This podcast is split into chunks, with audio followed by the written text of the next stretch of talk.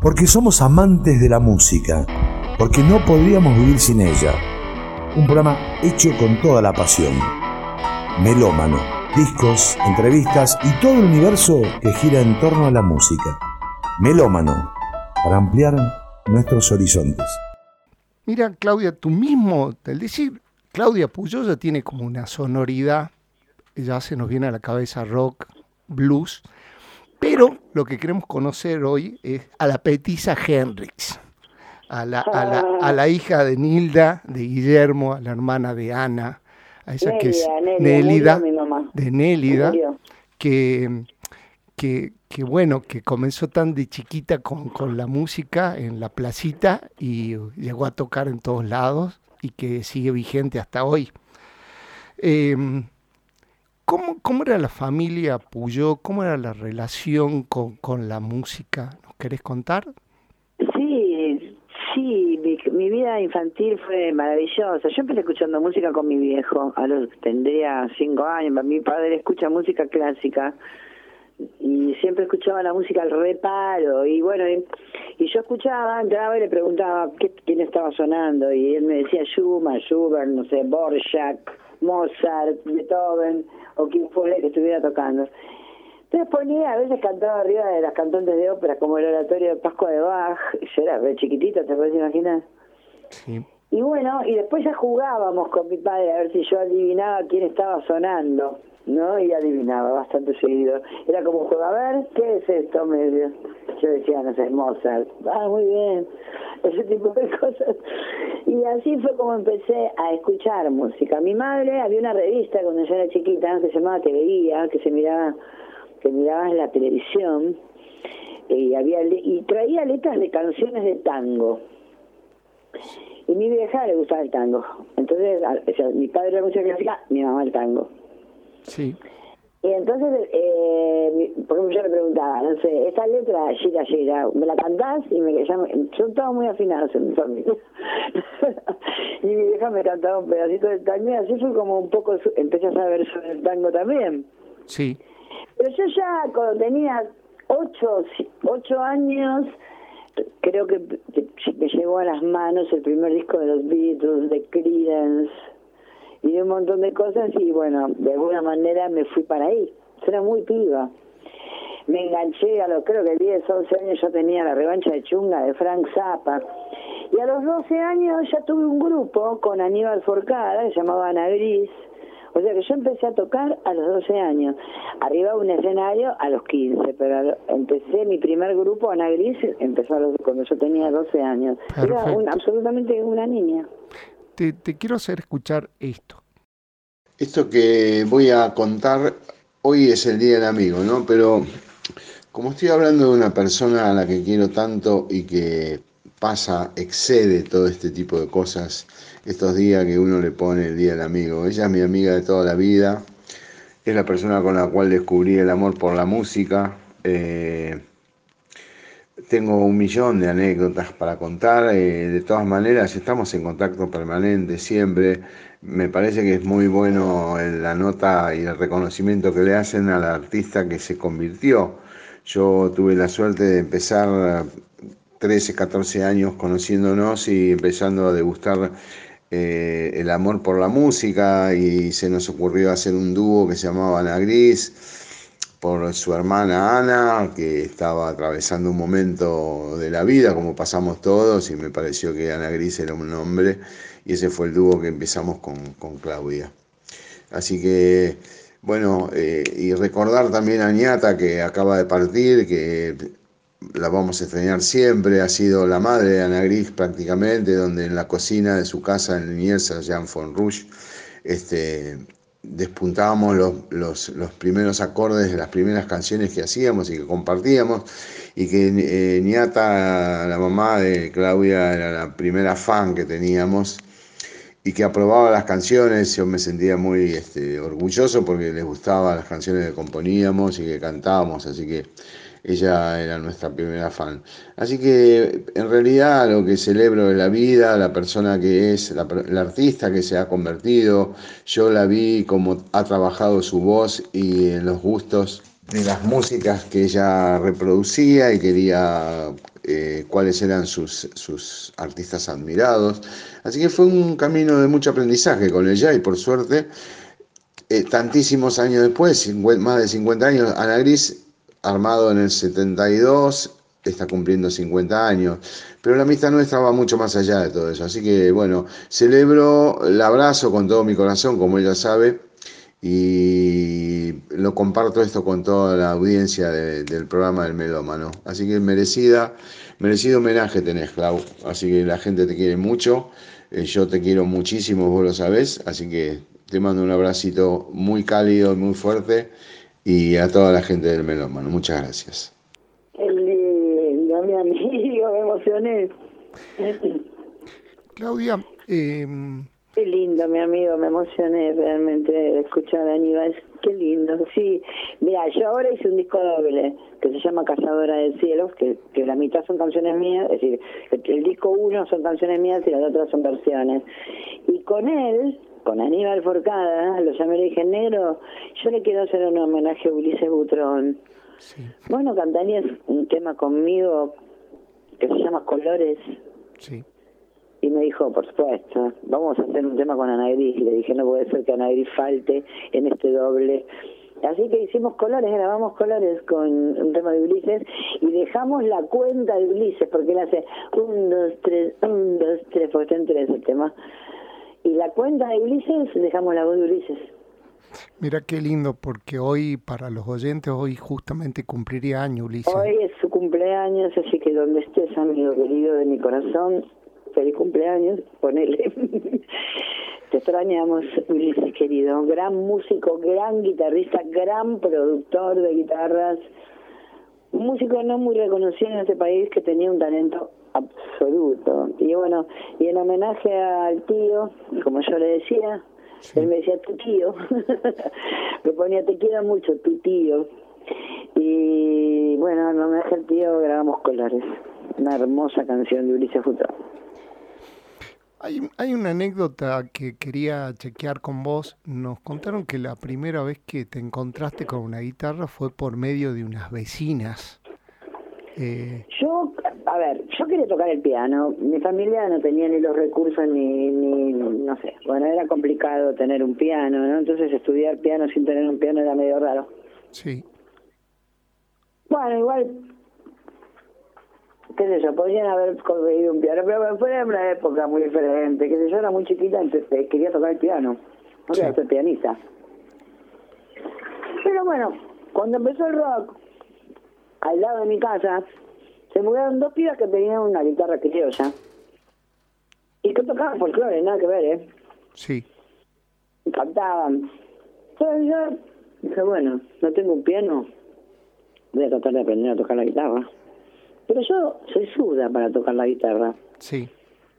Y esa guitarra es una guitarra de derechos. Yo le iba a dar vuelta a las cuerdas a la piba.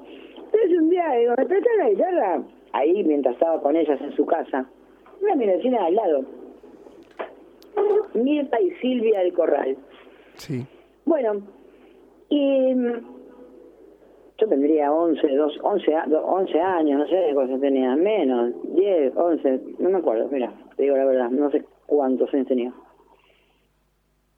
Pero antes de que empezara Nagris, pues yo ya en Nagris tocaba. Claro. O sea que mm, tenía una entonces yo le digo, me, me, dieron la guitarra como derecha. Y yo dije, nada, yo soy, yo escribo con la derecha, ¿eh? Sí. como sudas, tengo como el cerebro dividido en dos. Algunas cosas las hago con la izquierda, otras las hago con la derecha. Pero la guitarra fue instantáneo. Me la dieron como derecha y dije, no, no, no, no.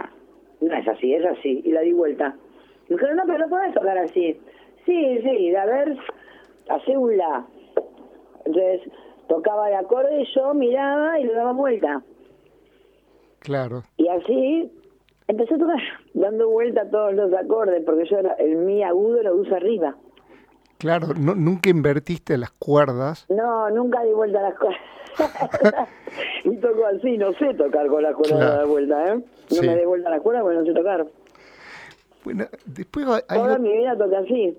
Claro. Tocó guitarra eléctrica, tocó la guitarra acústica. Soy el guitarrista rítmica. Yo me, me no soy, no soy una guitarrista de solos ni nada que se le parezca. Yo soy rítmica, una guitarrista rítmica de rock. Sí. ¿Entendés lo que digo? Sí, Yo sí, soy sí. una buena guitarrista rítmica de rock, pero nada más. Rítmica. Pero hay que ser buen guitarrista rítmico, no te creas que es tan fácil. Sí. La gente cree que dice, ah, bueno, pero por ejemplo en ACDC es un caso claro. Malcolm, el hermano de Angus, Sí. era un violero que marcaba casi, te diría, el power ese can, cararán. Todas esas cosas que tenía ACDC, era mucho Malcolm. Malcolm, el hermano de Angus. Sí. Young, con Young, que murió lamentablemente. Sí, sí, sí. Eh, bueno, así que empecé a tocar la viola así al revés y así fue como empecé. Lo conocí a Aníbal, que creo que era amigo de ellas, en un asalto, de esos que se hacían, así se llamaba en las fiestas, eh, en uno de esos asaltos que hacían mis, mis, mis vecinas. Y él salió con las dos, y también conmigo cuando yo era una criatura, éramos novios de, de juguete, ¿no? En esa época. Claro. Y después ya no, eh, nos hicimos tan amigos que no, que nos dedicamos a tocar. Y siempre que nos vemos es ge- generalmente para tocar, para cantar en algún escenario. Hace mucho que no, no nos vemos así tipo en casa. Bueno, vino a grabar acá a mi cocina Colores, que lo estuvimos grabando acá en casa. Hermoso. La verdad que... Te quiero feliz. preguntar con, Quedó con- hermosa la versión cantada por el negro. Hermosa. Yo era una voz arriba, pero muy muy poquitas, ca- casi toda cantada por él.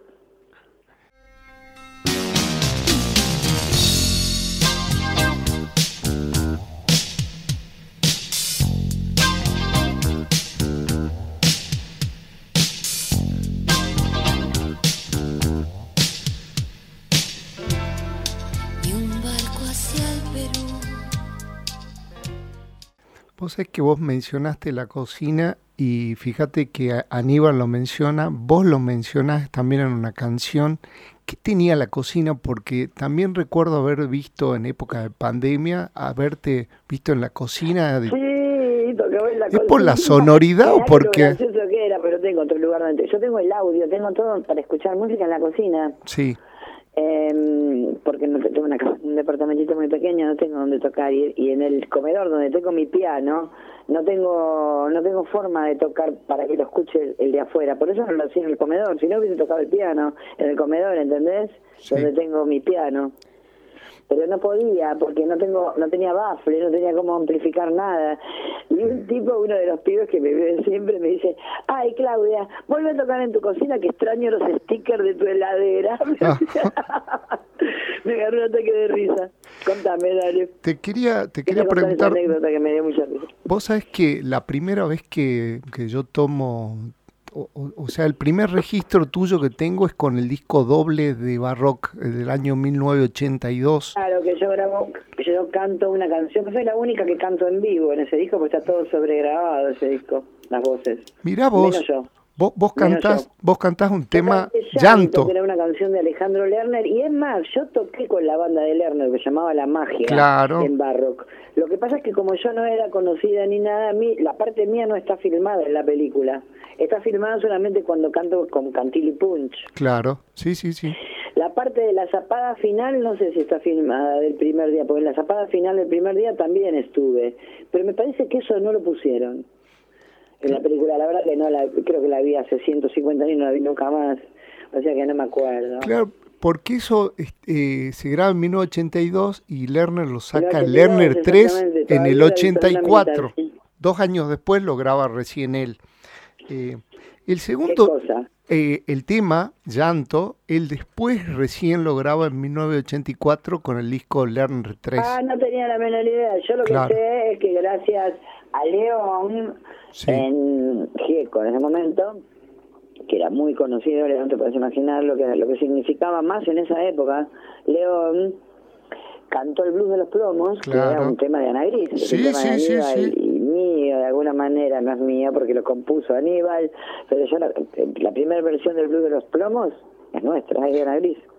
Y ahí me, Después, ahí le me da pie. tanto a León porque en ese momento Aníbal no tocaba el bajo con León, era plomo de León. Claro, Y, y terminó fue, siendo bajista más de 30 años de León Gieco. sí, Aníbal sí, sí, sí, sí. Y mm, el negro le se nota que un día le mostró el blues de los plomos y el otro se murió y lo quiso hacer y fue un éxito. En ese momento fue increíble lo que pasó con esa canción. Sí, hasta el día de hoy en los fogones se escucha. Nadie conocía la nuestra, ¿no? Te, te quiero preguntar con respecto al blues de los plomos, porque si abrió un registro de los plomos, la, la primera ploma mujer fuiste vos, soy ¿es la así? primer ploma mujer, yo plomeaba pastoral, le armaba la batería a Oscar Moro, baterista de Los Gatos y de Cerú Girán, para el que no sabe quién es. Moro era, una- un- además de ser uno de los mejores bateristas, amoroso, grabó en mi primer disco del oeste. Hay Sí. un tema de Green y Herrera que lo gra- grabó Moro. Tengo ahí como seis, bat- seis bateristas en ese disco, en mi primer vinilo, en del oeste. Y Oscar me amaba, yo le amaba la batería, tenía 18 años yo, era una criatura. Le amaba la batería y en realidad, a ver, fui plomo porque él era plomo, Aníbal era plomo, ¿no? Entonces nosotros, yo era plomo de pastoral de alguna manera para, para ir con Aníbal en el camión de pino, que era el que llevaba todos los instrumentos, atrás con todas las cosas, sacábamos las dos guitarras de los pastores, como le decíamos nosotros, sacábamos las dos violas que eran dos guitarras Martin, que nunca podré tener una Martin en mi vida porque nunca tendré la plata para comprármela. Entonces tocábamos con, e- con esas dos Martin felices de la vida nuestras canciones mientras íbamos hasta el lugar donde tocaban los pastores.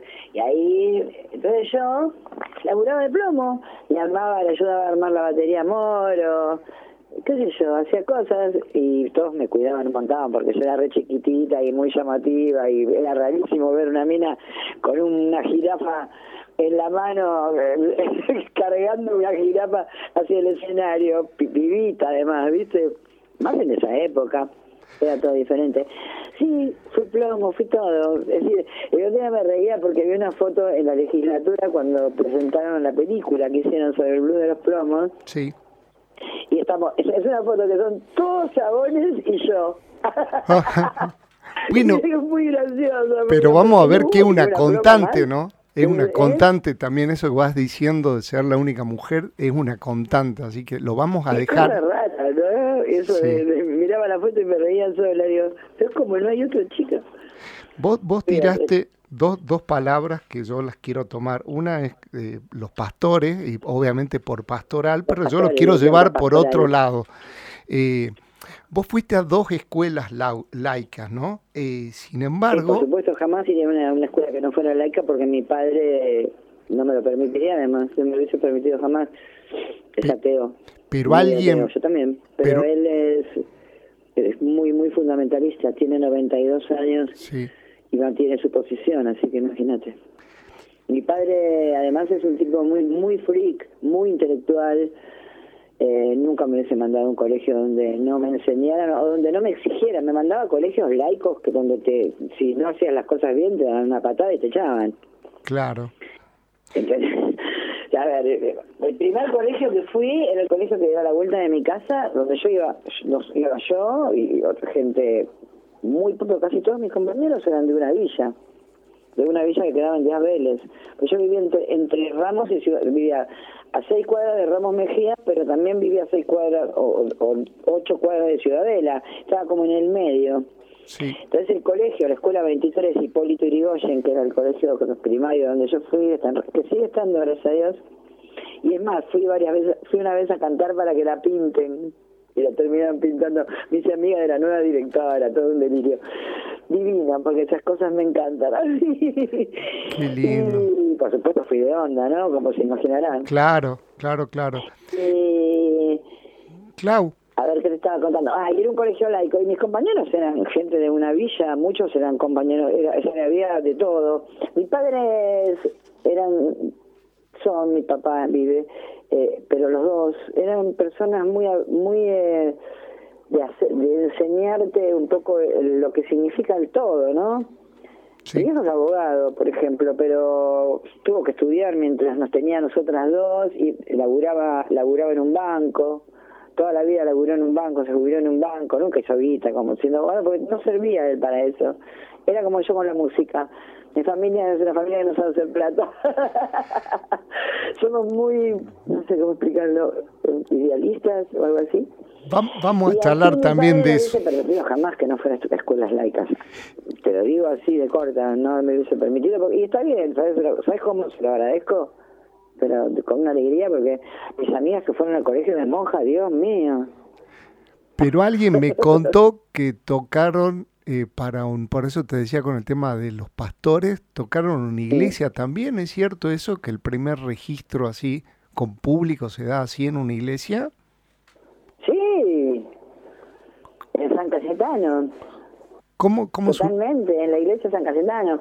A ver, yo tocaba en muchas iglesias, pero en iglesias protestantes en la época de la dictadura, canciones que nadie podía cantar gratis para la gente en la calle Corrientes, pero el primer show de Ana Gris, show, primer sí. concierto que dimos, que no era un show, que dimos, eh, la primera vez que tocamos juntos y con otra gente que también tocaba con nosotros, invitados, qué sé yo, fue en el salón de actos de la escuela, de, la iglesia de San Cayetano, que también tiene un colegio, digamos, el salón de actos del colegio, no de la iglesia. Tocamos en la iglesia, tocamos en el, en, el coso, en el salón de actos del colegio del colegio San Cayetano, que está en Liniers, porque Aníbal es de Liniers, de la calle Vinón, como le dicen ellos, Vinon sería. Y, y después, sí, con Ana Gris tocábamos en una iglesia de la calle Corrientes, pero ya mucho más grandes, porque con Ana, Gris iba y venía, viste, yo armaba otras bandas, todos tocábamos con otra gente, pero de vez en cuando nos juntábamos y tocábamos, agregando otros músicos, Claudio Triputi, un pibe que vive en Venezuela, es un gran músico que estudió en Berkeley, un montón de músicos tocaron con nosotros con Ana Gris, pero infinidad, Pablo Rodríguez, Guillermo Arrón, estoy hablando de musicazos, no músicos cualquiera, ¿no? Claro. No, músico, Guillermo fue guitarrista de Spinetta, Pablo Rodríguez es un saxofonista, tremendo, sí, sí, sí, sí.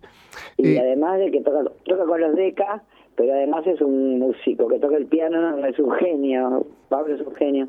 Y son todos amigos míos de la infancia. A Pablo Rodríguez lo conocí cuando tenía tres años y yo cuatro. Y Guille lo conocí cuando él tenía, no sé, doce y yo catorce. También. tres y cuatro es buenísimo. Yo tenía, él tenía tres y yo cuatro años, estamos hablando. Así que sí, la verdad que en Ramos Mejía hay un crisol, bueno, en el oeste, como dicen los divididos, la había un crisol de gente que sigue el Sarmiento, el tren Sarmiento acá es el tren que va para el oeste, ¿no? Claro. Es decir, todos que vivíamos camino, el camino del Sarmiento, ¿no? Sí, mira, voy... Ciudadela, Ramos, Aedo, Palomar, que yo los di, los di, digamos, los mollos son de Palomar, sí. que está al lado de Ramos, yo soy de Ramos, eh, no sé, después Hurlingham, estaba Sumo, estaba, está Diego Arnedo, que era de Hurlingham, qué sé yo, todos los músicos somos, había mucha gente de ahí, ¿entender? Aedo, Morón, Castelar, hay músicos de todos lados del oeste. De, hablamos de Buenos Aires, provincia de Buenos Aires ya. Sí, sí, sí. por eso el nombre... Todavía sigue capital. Por, eso me, me das pie para justamente entrar en del oeste, tu primer disco.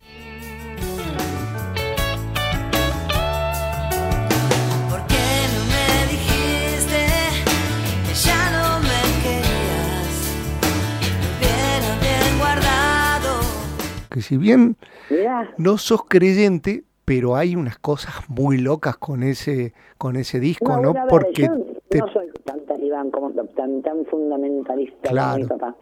Yo no soy creyente, pero creo en la magia, en la mística, en claro. de cosas, en el cosmos, qué sé yo, en que las casualidades no existen, existen las causalidades. Bueno, creo en muchas cosas también. Creo, sí creo en el amor, creo en muchas cosas. Creer en un Dios, no creo en un Dios, em, en el Dios de las religiones. Sí. Eh, Dios no creo. No, lo, lo, que te decía es porque ese disco es como, como que se dan una serie de cosas como muy locas. Una es que te van a buscar para, para grabarlo. Después, un, un gran músico que normalmente no, no compartía, no por no ser una persona generosa, sino de esa manera que es Luis Alberto Spinetta, pero después también, no sé qué las querés contar vos, a la serie de casualidades que se dieron, el, la grabación, ¿qué día se comienza a grabar, por ejemplo? ¿Te acordás? El 7 de junio de 1984. El, claro, el día de tu cumpleaños. El día de- Sí, empiezo a grabar mi- la primera cosa que grabé en toda mi vida, en el primer disco, estoy hablando, yo había grabado cositas, otras cosas, pero no un disco, en una porta estudio, ¿viste? cosas que las hacía uno caseras, sí, pero la primera vez que grabo un disco en mi vida empiezo a grabar en Moebio, que es, que es un estudio que ya no existe, sí. creo, creo que ya no, No. Music Hall, que fue la otra parte, tampoco existe más. Eh, empezamos a grabar, grabamos dos temas con la camerata Bariloche. Uno es creo que tengo que decirte algo y otro es para ver el sol. Sí, Y vino a tocar la camerata. Yo no podía creer que estuviera la camerata y lo llevé a mi viejo. Le dije, ven mi papá, mira, estos hombres están tocando mi música y Willy, ¿vos qué no confías en mí? porque a él le gusta la música clásica. Dice, eran dos canciones lentas, le gustaron igual, porque tenían cuerdas. Son dos canciones muy cool. sí. Eh, Claudia, vos mencionabas Moebio y también aparece un ser, ¿no? Aparece un ser, ¿cómo sabes? Porque me encanta leer y porque Yo te admiro profundamente. De terminar de grabar, yo vivía todavía en Ramos, en la calle Sucre, que es una cortada. Sí. Sucre 84, 658-9418. El teléfono. Eh, yo tenía un perro, se llamaba pero que le gustaba vivir en la calle. No quería estar adentro. Venía, me daba, me abrazaba cuando estaba en la cama, pero después se iba afuera, quería irse. Era callejero, así fue como empezó. El día que llego, entro a mi casa, llego a mi casa y me, yo tenía dos gatos, dos gatas. Y yo llego y digo, ¿qué haces acá? Me miró y yo no conocía a ese perro. Y era a mí. Es como Si nos hubiésemos conocido, ¿sabes lo que te quiero decir? Claro. Nunca lo voy a entender. Porque yo, yo creo que está lleno de, energía todo eso, pero vos sabés que hay algo que a mí me, me sorprende y que te quiero preguntar. Vos sabés que ese, apenas salió el disco, yo lo fui a comprar, de hecho te compartí una foto de ese vinilo, y a mí me parece un muy buen debut. Em, pero lo que más me sorprende es que eh, el primer disco eh, uno elige bien los temas y vos comenzás con eh, Fuera de la línea. Y, yo sé que no es una composición tuya, pero si vos lo elegiste es por algo. Y el tema comienza a decir, eh, justamente algo contra ya el sistema, ¿no? De, de alguien que se, ríe, se te, te- te propone algo para hacerse rico, para mantenerse, y vos estás fuera de la línea. Vos te estoy hablando no como compositora, sino como cantante. De alguna manera fue como premonitoria la, la letra, la elección, porque tiene- ¿Cómo? No te oigo. eh, ¿me escuchás ahí? Sí, sí. Eh, te hablaba que el primer tema, yo sé que no es un tema tuyo, una composición tuya, sino es de ¿Es Vicentín. fuera de la línea? Claro. Está sobre Oscar López ese tema. Mira, ah, porque sale de, de Vicentín. No sabía que era. Es, es No, para. Daniel Vincenti, que Sí. es un gran guitarrista que vive en Brasil y se llama Danny Vincent y toca blues. Sí. Eh, no, te, te hablaba con respecto a la letra, que es muy fuerte. La letra, como. La letra se la hicimos a Oscar López. Claro.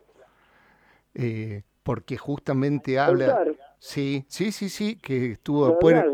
En la corporación, que era de Me Mateo. odió para siempre. Oscar me odiaba. Me tuvo cinco años adentro de un cajón sin devolverme ni el contrato ni poniéndome en ningún lado. Mi disco salió, a la semana quebró la compañía Interdisc y nunca estuvo en las bateas. Una semana estuvo en las bateas del oeste. Claro, porque dice eh, que el señor que se hizo rico con mi sudor, Sí, sí, que sigue haciendo, sí, que le propone, haciendo lo mismo. claro.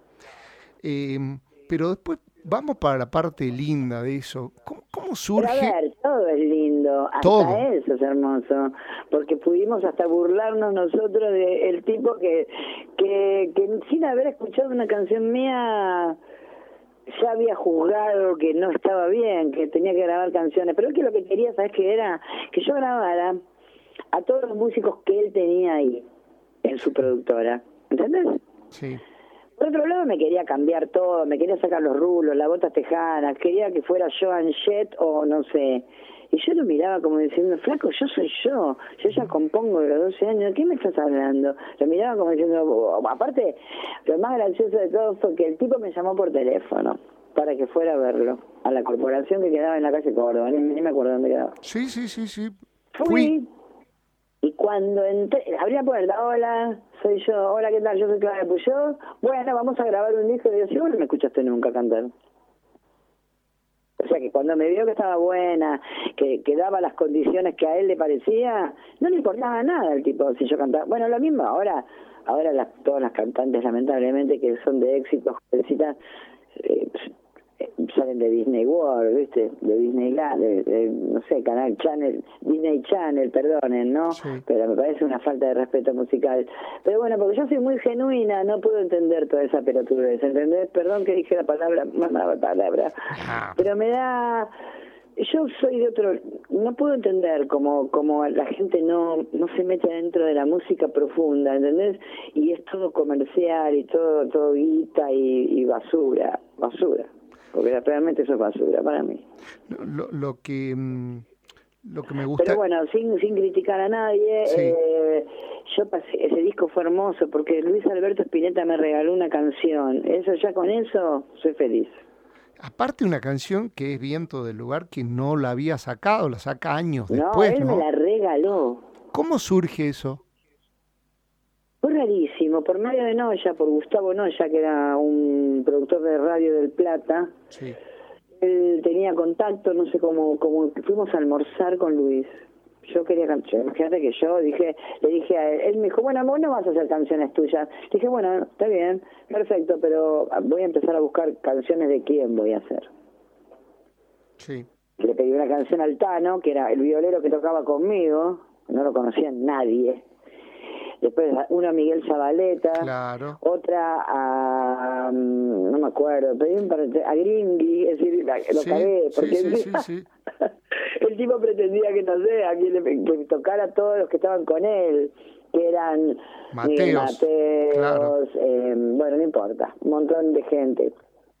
Pero a ver, vos no me podés imponer lo que voy a cantar. Yo nunca soporté que me impusieran nada, pero algo me hice independiente. Bueno, básicamente no soy obediente y aparte hago lo que me gusta y lo que no me gusta no lo hago. Sí. Es más, en el del oeste hay dos temas de Miguel Mateos. Uno lo hice volar. Ah, porque yo el que conozco es eh, Baño de Baño de Damas, Damas, que termina sí, siendo el hit de... Yo lo detesto. Todo el mundo le encanta y yo lo detesto. Yo iba, yo lo iba a reeditar ese disco sin ese tema. Mira, mira. Un tema en vivo, un blues mío en vivo que no está en ningún lado. Sí.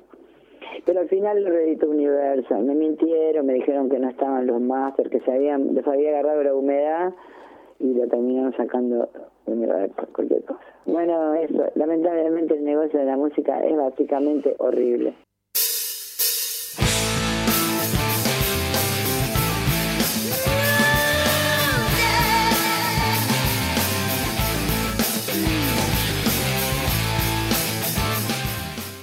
Bueno, en ese mismo año también pones voces para, para un disco que es como emblemático, ¿no? Estamos hablando de ¿El Gulp. 84 no? En el 85. Del 85, en el 85 cuando sale también tu disco del oeste, eh, con Gulp, con Gulp, ¿nos querés contar? Bravo Gulp eh, Claro. en, en el estudio mía, el estudio Claro. de, los, de los Vitales. Sí, sí, sí, por- Don sí. Vitale y Esther Soto, Sí, de mía, que eran músicos independientes argentinos. Sí. Ellos dos, los padres de Lito y Lili Vitale, sí, Esther y Dombi, sí, los padres, inventaron esto, mía, músicos independientes argentinos, y formaron con un montón de gente por primera vez algo independiente. Fue genial sí, sí, sí. y tenía un estudio en Villa Adelina donde fuimos a grabar con Fargo y con Piojo. Me acuerdo que me llevaron Fargo y Piojo y ahí me encontré con Laura Hatton, una persona a la que quiero contar, una cantante de jazz hermosa que yo quiero mucho. Eh, con Laurita Hatton estaba María Lernú, la mujer de Pipo, que no era cantante, pero que también quedó cantando ahí algunas vocecitas, y cantamos las tres, todo el disco salvo un tema que, que es el único que no tiene voces, que es eh, El Infierno, Claro. el disco, que es el único que no tiene coros. Después todos los demás tienen coros. Sí. Después, eh, mira, Con- Super lógico, Ñanfi Frufi, todos esos temas, ¿no? Estamos hablando. sí, se me viene el sí, sí, sí, sí, sí. ¿Cuántas Claro. veces lo cantaron? Tremendo. Eh, ¿Cómo surge el tema de irte a Brasil? ¿Por, por qué Brasil por la Eso fue zona? antes Sí, de todo esto. Sí. Brasil fue cuando yo tenía... Oh, yo era chico, me, me escapé. A ver, me encanta, me, gusta, me encanta la música brasilera. sí, A ver, me encanta la música brasileña de verdad, Elis Regina, Caetano. Bueno, Caetano no es, me gusta, me- pero me gusta cantando en portugués, en castellano no me gusta. Eh, Lenine, que es un músico que no mucha gente conoce. Bueno, Chico que millones de músicos. sí. Como a mí me gustaba mucho, y yo cantaba Forza Estrella, que una canción cantaba Gal Costa. sí. ¿De quién es la canción? Me parece que es de Caetano, la canción. Pero la cantaba Gal, la hizo famosa Gal, que es una gran cantante brasilera de esa época, mucho más grande que yo. sí. María Betania, Gal Costa, en esa época Vinicius de Moraes, Toquinho, todos esos músicos que yo era re chiquitita cuando cuando empecé a escuchar. Después, cuando yo me junté con un amigo que después se terminó yendo en Berkeley, Claudio, el que te nombraba, que también era parte de Ana Iris después, Sí, eh, Claudio le encantaba también y sabía, era un gran violero. Para tocar música brasileña tenés que tocar muy bien.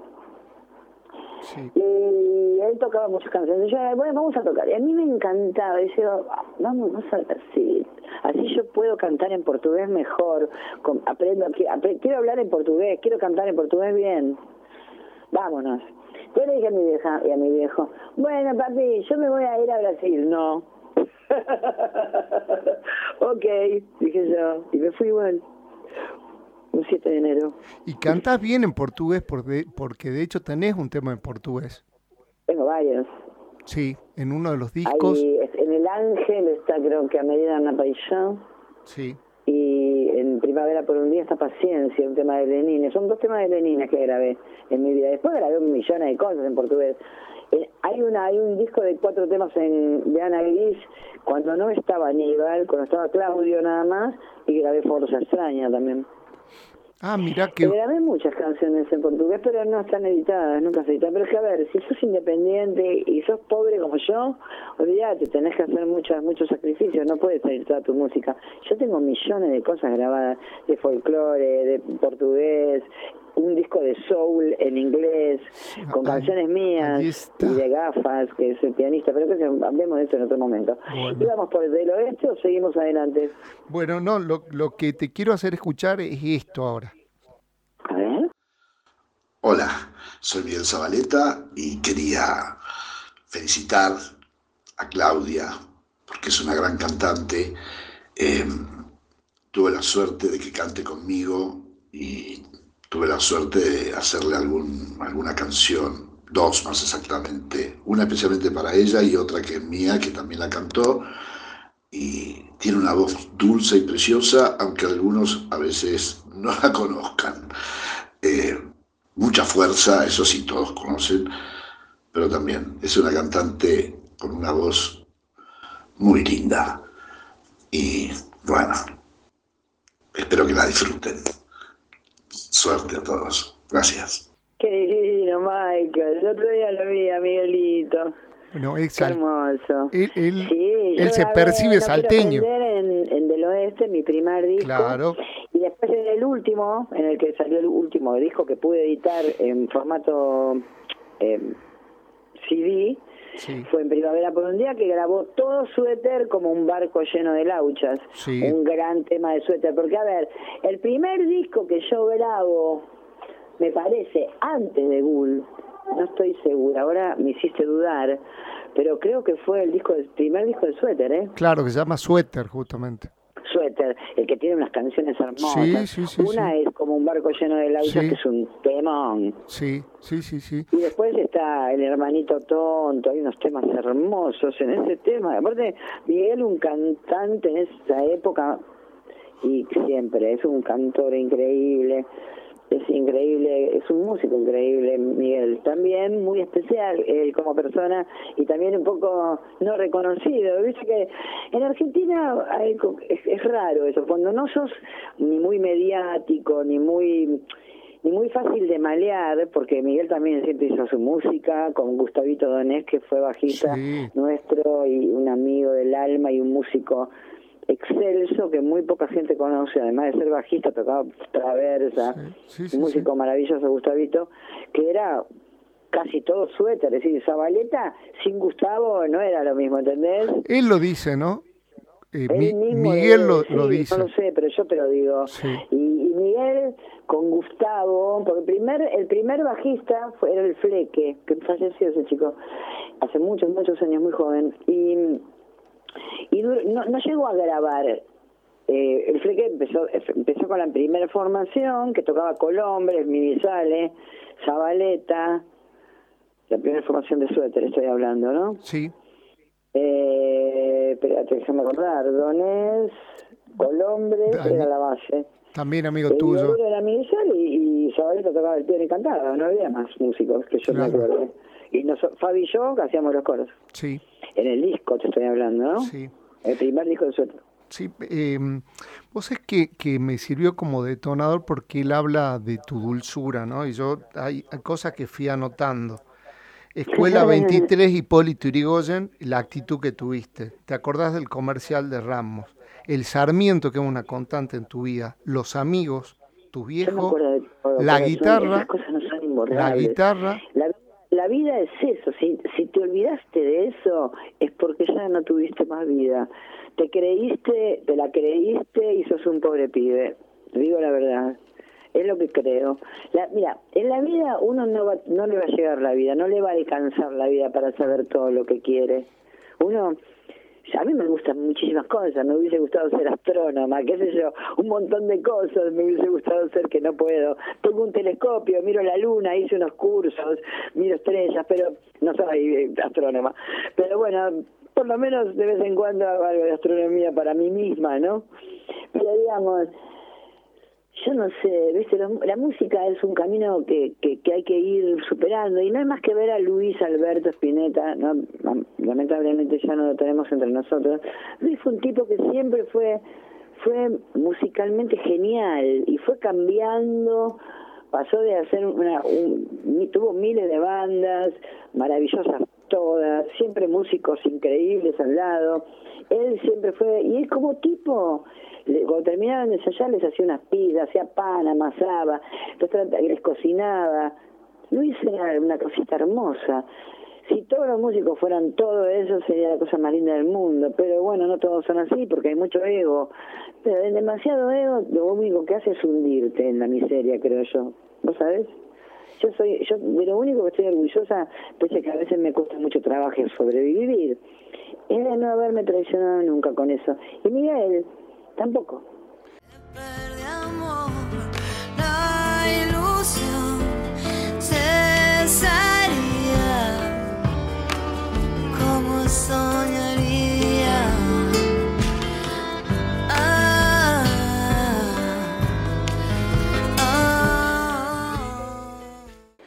Te quiero hacer escuchar esto ahora.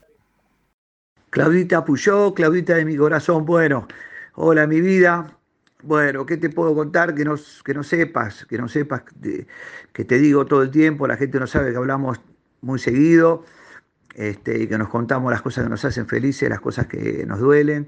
Eh, tengo la dicha y la alegría de haberte conocido de chiquita, siendo una leona luchadora igual que ahora.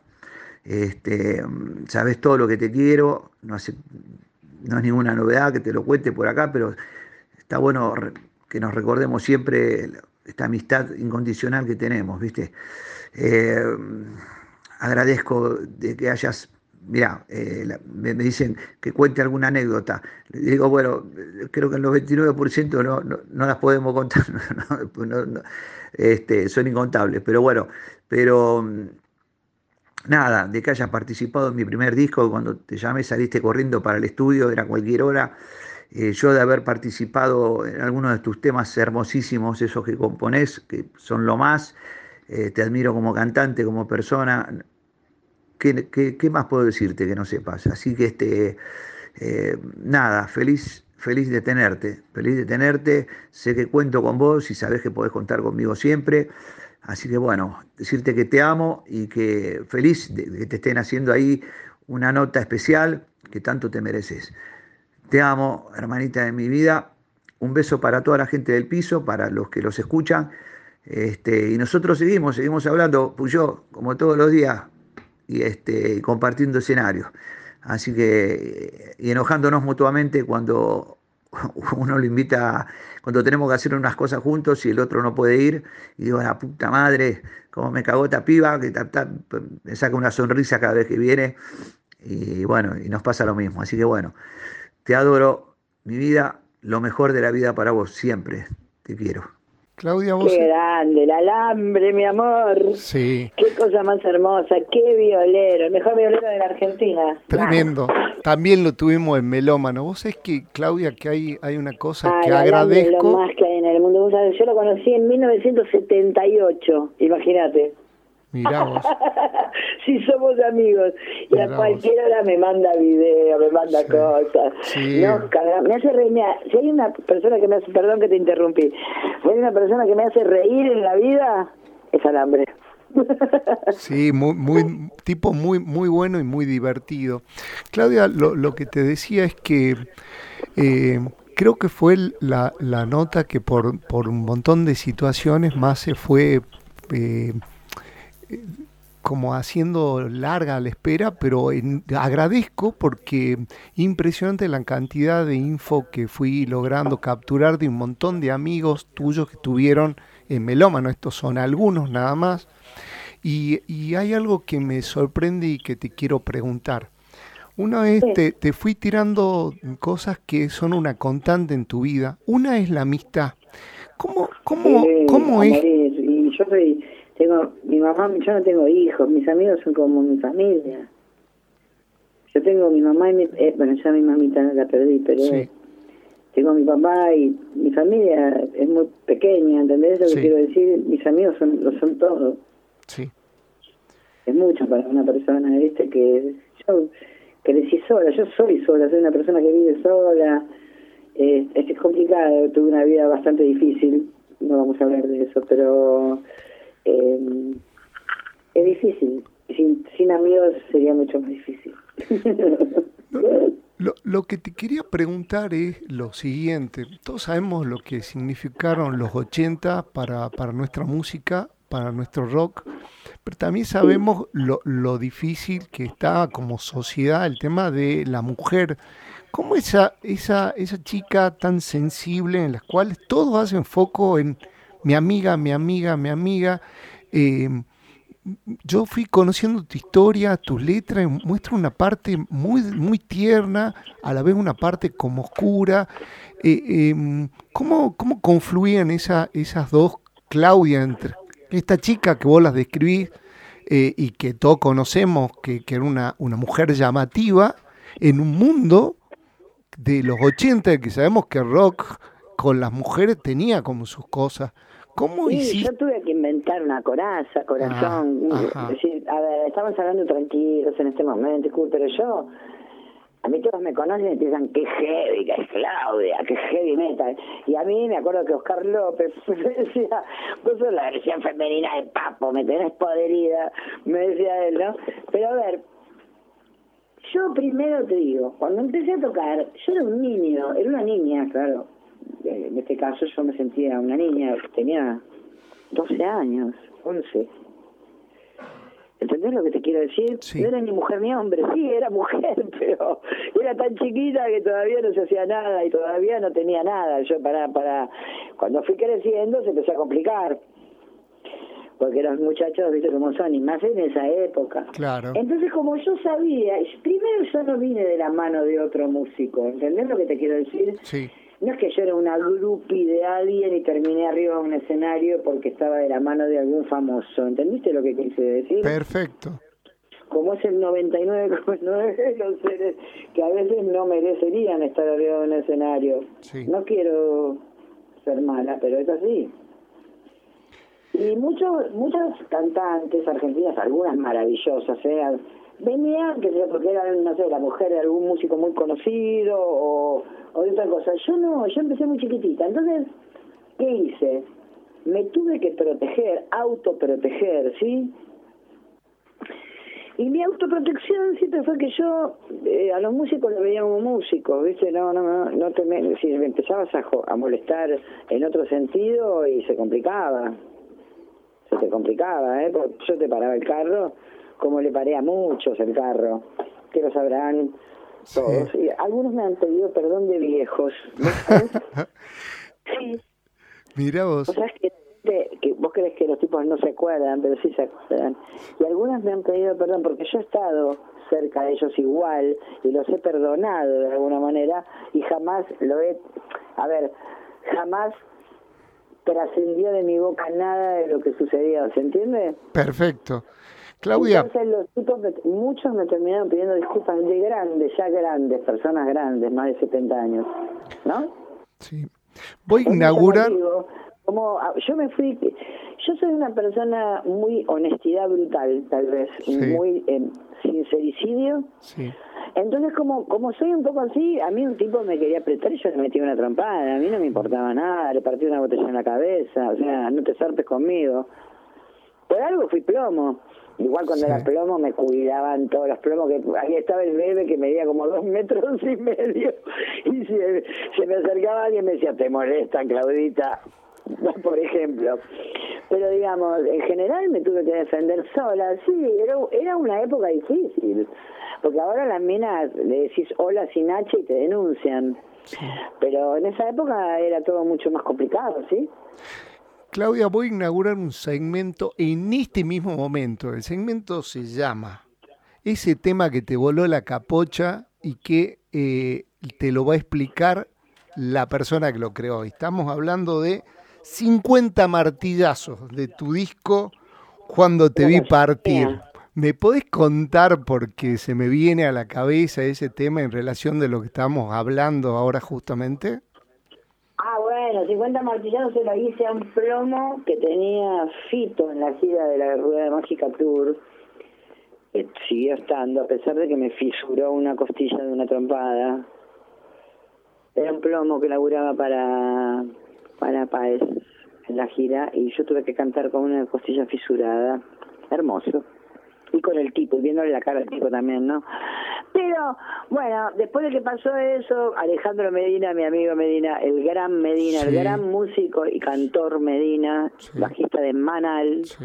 nada más y nada menos, me acuerdo que con Medina estábamos muy, estábamos siempre, hace, estamos hablando de hace muchos años, en 90, los 90, 94 habrá sido eso, 1994 habrá sido, 93, 94 fue eso, que pasó eso. Sí, porque en el 94 grabé 50 martillazos. Sí. Fue en el 94 que pasó y que hice la canción y la grabé en España. No, debe haber sido en el 93 entonces la, la fisura. Sí, porque el disco sale en el 94. Le, apli- le aplicó le aplicó un correctivo. Dice, ¿querés que lo mate? Me dice Medina. le digo, no, Medina, no será mucho que lo mates. Dice, ¿le aplico un correctivo? Bueno, un correctivo no le vendría mal. Le digo. Lo agarró, estábamos los tres en, en el Roxy de Congreso. Lo agarró contra la pared y le dijo, nene, la próxima vez que toques a Clavita, estás muerto, ¿no? Le dijo que le pegó un sopapo con la mano abierta a Medina, que vos lo conoces al negro Medina. Sí, sí, da sí. miedo. Sí. Lo Es tuvimos hace poco. ves. Bueno, ahora no tanto, ya está más grandecito, pero está La. Lola lo tiene controlado ahora. Sí, sí, ahora es... es- ahora, nada, bueno, hace mucho tiempo que están juntos, se casaron. Sí, sí, sí, sí, sí.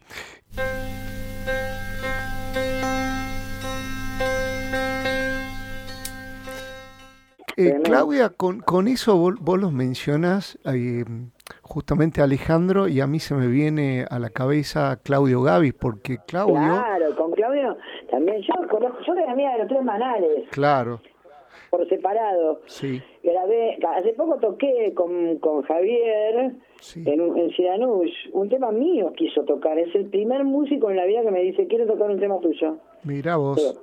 Y ¿Me hablas Javier es Javier? especial, ¿no? Sí, así que... ¿Qué? sí. Más raro que Mono Verde, yo Sí. lo amo, ¿eh? Es un tipo súper inteligente. Sí, sí, completamente. ¿Vos sabés lo que Es, es, iligal- Gaby también, por Sí. eso se llevan como se llevan, nacieron el mismo día. Sí, mirá vos, esa, esa no la sabía los tuve a los tres. El 8 de marzo, de Lo- distintos años, pero nacieron el mismo día. Lo que, y lo- Claudio es amigo mucho muy anterior a, a- a Medi- es el primer amigo que tengo. Después yo lo conozco a Medina Sí. en Avatar, que era un estudio que tenía Claudio Gavis con Mario Carlos Piegari. Mari- Mario Carlos Piegari, si vos sabés, era el que hizo Natalio Ruiz. de sí, el hombre, Generis, sí, sí, sí, el hombrecito de sombrero gris. Sí, Era, era como el tercer eh, sui generis que al final no terminó siendo, Sí. que al que todos le decían que era el Salieri de Charlie, Claro. malos, eh, gente mala, porque era un gran compositor, no era ningún Salieri. claro, Natalio Ruiz es un tema precioso. sí. Y muchas canciones del Monobloc, había un tema que tenía llamado Monobloc, que era hermoso. Gaby toca el saxo, creo que también es de él. Bueno, Claudio Gavis tenía un estudio con este chico, Mario Carlos Piegari. Yo lo conozco, creo que por Claudio Kleiman, otro amigo en común. Sí, Vamos a Avatar. Avatar había un chico llamado Oski también, que era también dueño. Eran varios los dueños, o los, los que estaban ahí. No sé quién era el dueño real, pero Gaby laburaba ahí. Es un estudio de grabación hermoso, con una casa. sí. Y ahí lo conozco al negro Medina. Y el día que nos vimos por primera vez, que me acuerdo que me cantó Matafuegos Interiores, el tema que dice, después de un día de fiesta amanezco, amanezco resacón, Sí. procuro sal de frutas, Matafuegos Interiores. Yo me vino más porque me la cantó ese día esa canción. Y, y ahí es, nos hicimos amigos, pero él fue como si fuera un hermano o más grande que yo. Nunca tuvimos... Es decir, fue muy loco porque yo era una chica linda y, y el negro era bravito. Sí, sí, sí, sí. Un, un escorpiano bravo.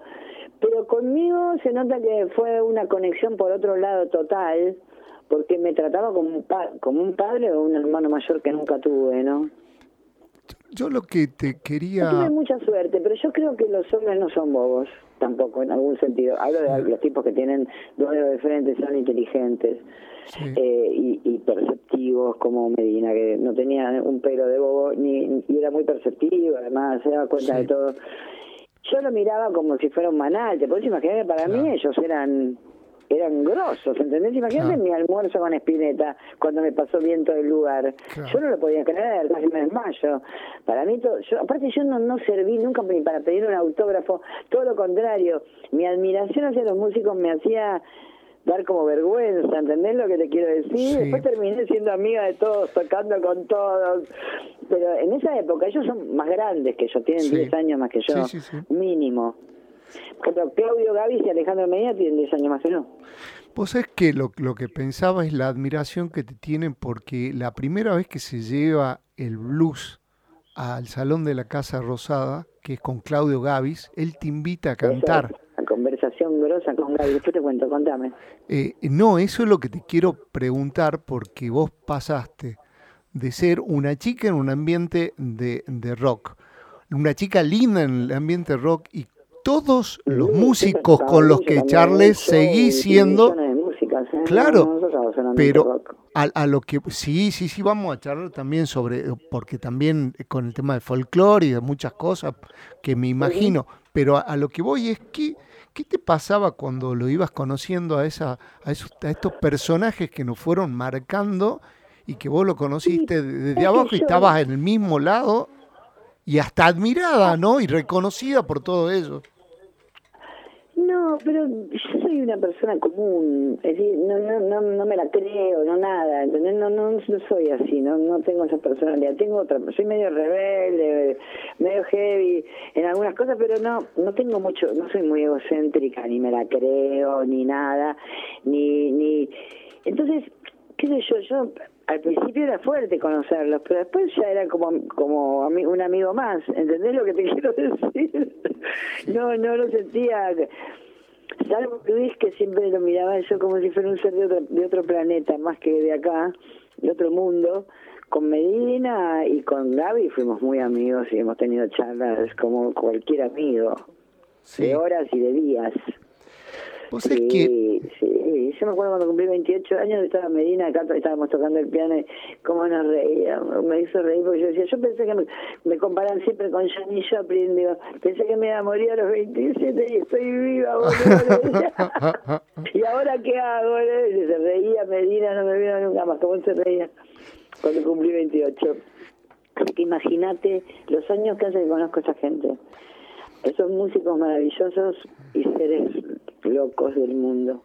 Son como, como seres maravillosos. Cuando ellos se vayan de este mundo, no va a quedar nada. Porque, a ver, lamentablemente lo que está pasando con la música es bastante triste, pero bueno, no vamos a hablar de eso. Pero realmente es una generación de, tipos hiper talentosos, hiper músicos. Claudia, te quiero hacer una pregunta eh, que es lo siguiente. Vos sacaste dos discos con dos multinacionales o con dos empresas, no, digamos. con la misma persona, con Pelo Apriles. Claro. Que, que tenía Intervis, una... que quebró, del oeste salió, como te digo, quebró la semana, y Poli. yo cuando estaba en las bateas. Sí. Y después, cuando volví de España, sí. cuando yo me volví a cantar con Fito en el 94, eh, Pelo April estaba en Polygram y sí. cuando yo vine, para, eh, yo me fui a grabar a Madrid porque mis músicos estaban en Madrid y me llevé a Colombres. Sí. Ensayamos una semana y grabamos cuando te vi partir. Sí, sí, sí. Y en una, en una semana. Eh, ensayamos una semana, grabamos en dos días las bases, sin clic, sin ni siquiera sin clic, sin tocamos a, a, pelo, increíble, fue maravilloso ese estudio y todo lo que nos pasó esa vez. Mi... Hubo algunos músicos invitados, también Tito Dávila, que, Sí, que sí, tocaba en Los Enanos Verdes y vivía en Madrid, también tocaba a veces conmigo. Tecladista. Y había sido tecladista de Los sí. en la primera época. Sí, sí, sí. Y después se fue a vivir a Madrid, entonces ya no tocó más. Bueno, y ese disco es un flash para mí. Además es el único disco que salió en otro lado, en otros lados del mundo. Salió en Estados Unidos por Polygram Latin USA. Sí. Es el único disco que salió del país, digamos. Después, a partir de ese disco en adelante, eh, ya no me dio bola más nadie, ¿eh? básicamente cuando dejé de cantar con o cuando dejé de cantar con Fito y eso. Y eh, lo típico. Y, y además estaba un poquito cansadita de que me dijeran lo que tenía que hacer, ¿viste? Claro. Por supuesto, con cuando te di partir no me dijeron para nada porque yo grabé en Madrid con Alejo Stivel, Sí. al que yo le dije, mira, estas son las canciones, vení, el tipo se emocionó con cuando te vi partir, con la canción, cuando te vi partir, que yo le hice a mi novio inglés, Oli Halsall, Sí. cuando falleció, cuando murió, al año de su muerte, el día de su cumpleaños, un 14 de marzo hice esa canción. Y y entonces él se conmovió, porque a mí Greenbank ya me había ofrecido, no Greenbank, un, un súbdito de él, que laburaba para él, me había ofrecido grabar un disco solista. Eh, Y yo me imaginé que me iban a, ya me querían meter a Cachorro López, no porque no lo quiera Cacho, eh, lo adoro a Cachorro, pero me querían meter, es decir, que ya querían hacer lo que, otra vez lo que les daba la gana a ellos. Y yo dije, mm, ok, momentito, paremos la rotativa. Me- Yo estaba de gira y, dije, bueno chicos, yo me voy a grabar mi disco, me lo llevo a Colombres, me llevo al batero, me lo subí en un avión, me fui a Madrid, ahí estaba Fargo, Tito Dávila, Marcelo Fuentes y después un par de músicos amigos míos, cantante, Lu, Lu Garx y, y Miaco, que era un armoniquista, es un armoniquista, creo que es un armoniquista alucinante, Quique Romero Iturbe, un amigo mío madrileño al que amo, que tiene un- una banda que se llama Cacho Monstruo, y tenía una banda llamada Fónicos allá. Bueno, toqué con mucha gente, yo viví en Madrid, estuve cuatro años viviendo en Madrid, entonces no tenía mucho sentido que grabar acá. Yo venía de tocar en Madrid, mis bandas estaban allá, los románticos de Artane. Entonces dije, no, no, no, a ver, yo me voy, tomo el palo, me voy a Madrid. Aparte era la época del uno a uno y uno podía hacerlo en ese momento, y aparte yo estaba, ven- venía de, de, de estar más o menos, más o menos bien, ponele, entre comillas, ¿no? Nos fuimos y grabamos. En ese, en ese interín me- nos, llamaron de, de, de la producción de Paez para irnos a Love, que era un programa que quedaba en Miami, de, ¿cómo se llama este? De Nicolás Repeto. ah, Nicolás Repeto era. O Love. era un programa llamado Love. Sí, creo que que la tenía- Repeto. Repeto, Nicolás Repeto. Sí. Ahí me acordé. Sí. que lo tenía en, en Miami. Así que me fui, mientras grababa en Madrid, me fui a Miami a hacer el programa y me, bah, no sabes, me encontré con Charlie García, estaba Charlie, Lerner, Samale, mira, nunca vi tantos músicos en Miami juntos, estábamos todos juntos. Imagínate cómo terminamos, ¿no? Todos juntos en un bar tocando, obvio.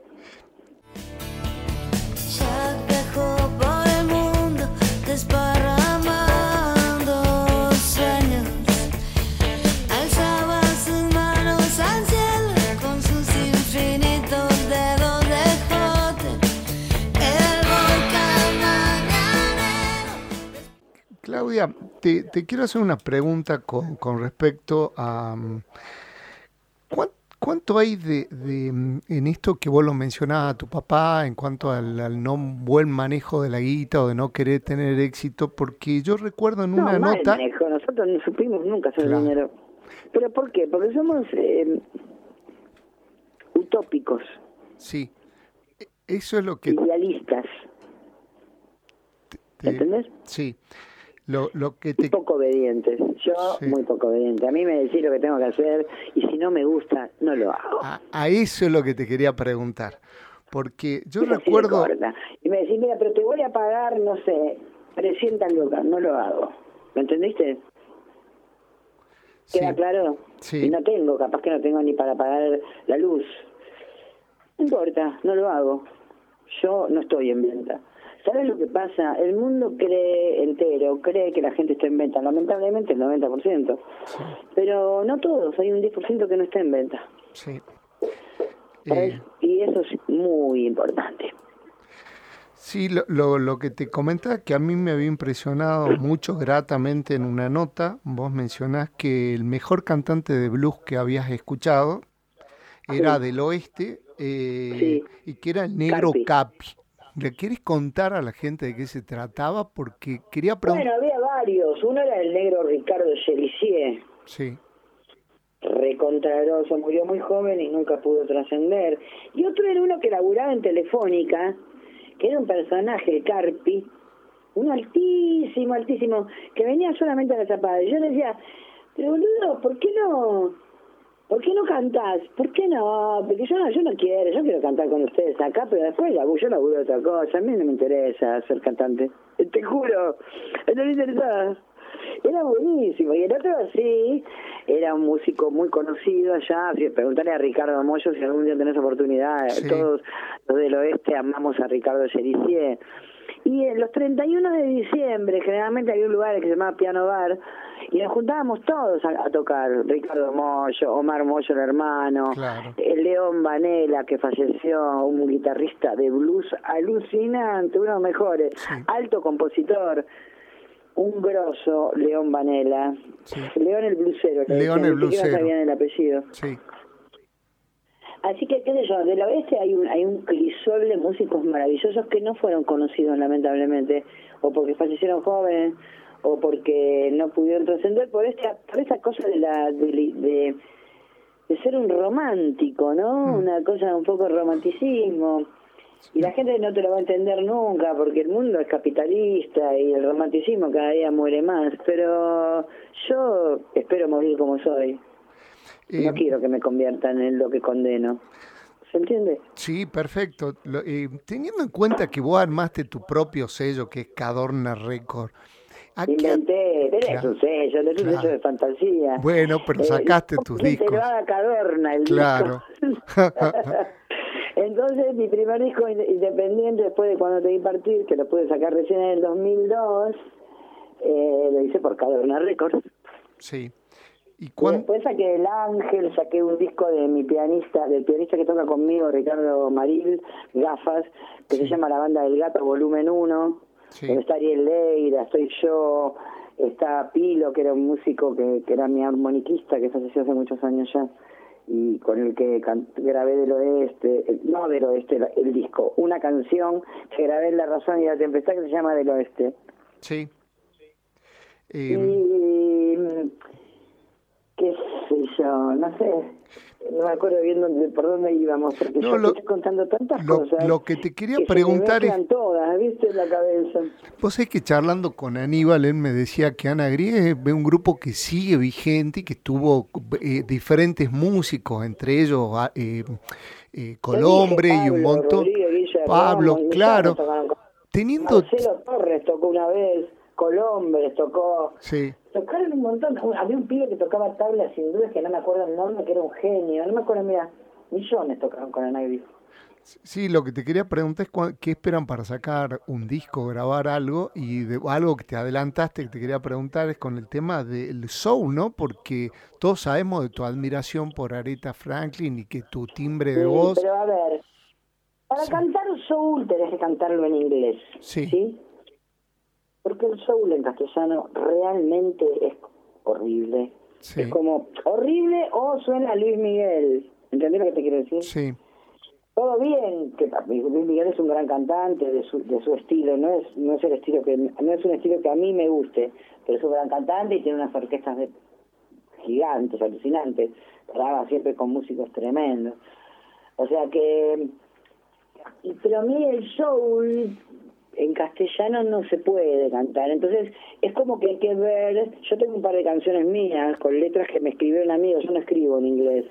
sí. Eh, puedo cantar en inglés, pero no no no escribo porque no, no no estudié gramática. Es decir, tendría que saber en este momento, pero soy vaga yo para estudiar, así que si hay algo que no me gusta es estudiar.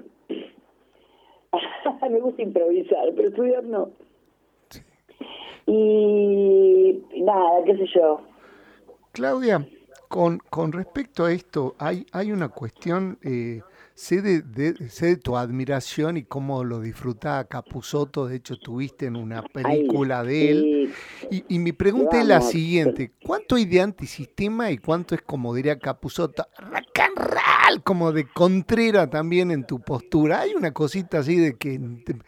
que De violencia arriba, decís vos. Sí, hay como una cosa así.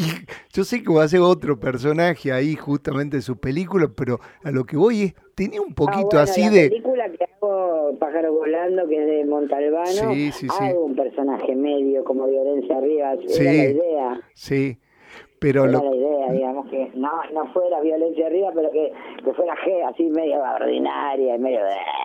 sí. un personaje así era el de Pájaro Volando.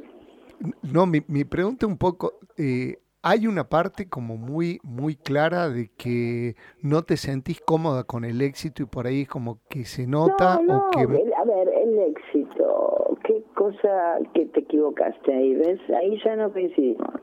Una cosa es la fama, Sí, que es puro cuento. sí, El éxito es interior. Sí. Yo me llevo muy bien con el éxito, porque para mí ser como yo soy, hacer lo que me parece Sí. y estar contenta con lo que hago yo, sintiéndome que no hago ninguna concesión aunque me tenga que comer arroz integral, eso es el éxito. perfecto. Te la, te la repregunto entonces, porque tenés, tomo la corrección No, porque ver, así. Una cosa es la fama. Sí, sí, otra sí, cosa sí. es el éxito. Tenés toda la razón. Te la voy a corregir, te lo voy a volver a preguntar. ¿Te jode la fama entonces todo lo que viene por ese lado? ¿Te vas para el otro extremo? ¿Es- ¿O es una No, idea mía? Como para el otro extremo, no, porque para subirte a un escenario algo te la tenés que creer, si no, no te puedes subir a un escenario, si te- ¿no? Bueno. Tenés que creer que más o menos lo que haces, lo haces bien.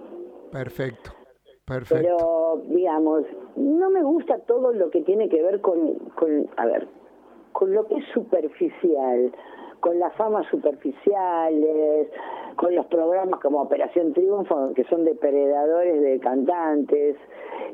No, no creo que, que un, un cantante tenga que competir con otro.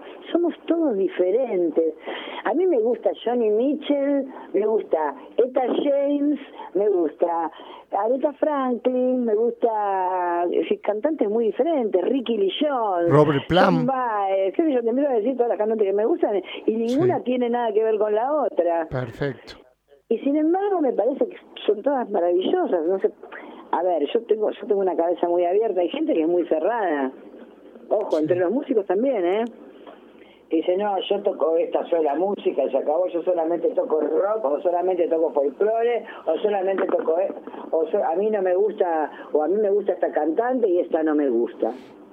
A mí, por ejemplo, Fabi me encanta, para mí Fabi es auténtica, me gustan otras cantantes argentinas, pero si a mí me decís qué cantante me gusta más, Fabi, de, de nuestra de nuestra generación estoy hablando, ¿no? Sí. ¿Sabes qué se me viene a la cabeza que yo las vi? Cantante de pop, ¿no? Estamos hablando. Claro, claro.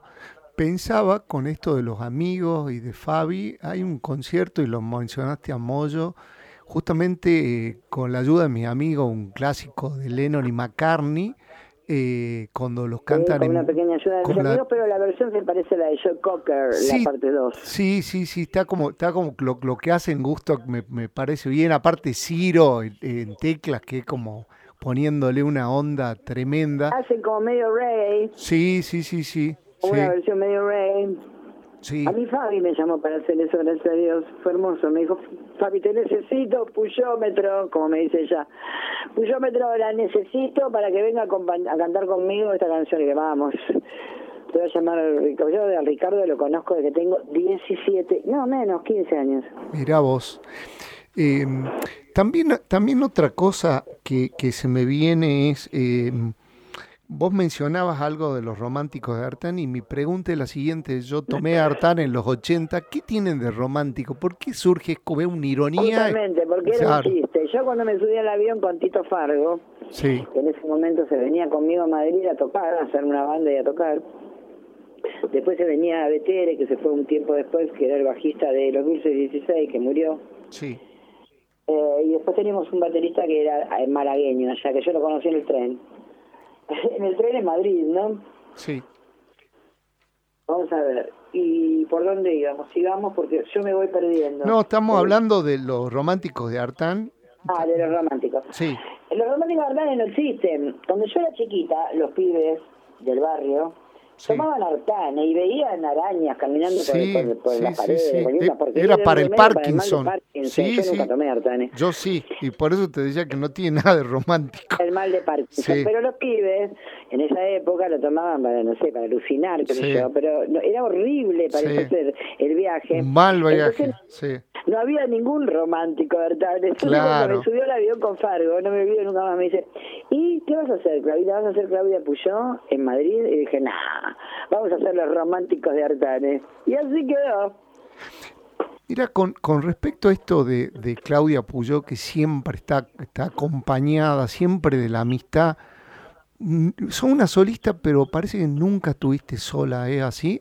O sea, te hablo desde el plano de lo musical. No, bueno, sí, ahora, eh, no, siempre, siempre, siempre me gusta, a ver, yo cuando toco con mi banda, por supuesto pongo algunas especificaciones de mi música que corrijo, Sí, pero mis músicos tienen mucha libertad. sí, ¿Entendés? No, mis músicos, suena mal. Los músicos que tocan conmigo tienen libertad. Yo los dejo tocar muchas veces lo que les da la gana a ellos, porque ellos aportan. A ver, la música, lo que tiene de bueno la música, a diferencia de ser un pintor, es que vos podés tocar solo, pero tu música, para, para ver, a veces tenés en la cabeza una idea de la música, cómo querés que suene, ¿sí? Y Sí. para eso necesitas otros músicos, ¿sí?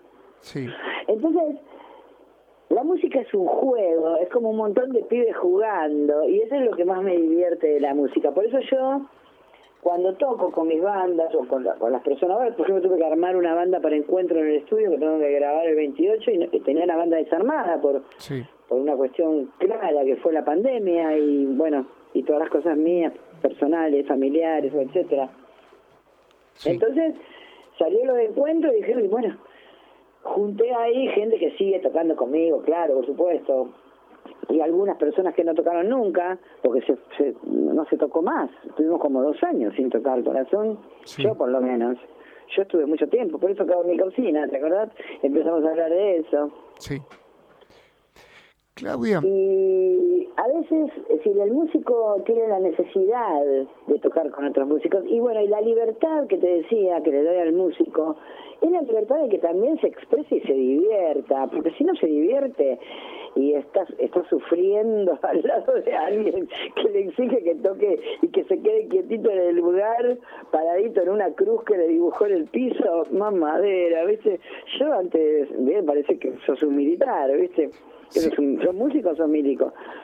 Entonces, qué sé yo, ¿viste? Para mí la música es la es también mis arreglos, en muchos los arreglos, muchos arreglos míos, pero también los dejo que también que sapen, que A eso es lo que voy. que toquen algo y digo, qué bueno lo que tocaste, seguí haciendo eso, vamos a cambiar esta versión, me encantó, ¿entendés lo que te digo? Sí, pero no solo yo te No lo digo obligo. Nota nota lo que tiene que No. tocar, o, o los esclavizo como millones de músicos que son No. como muy exigentes Sí, a ese sí, nivel. sí.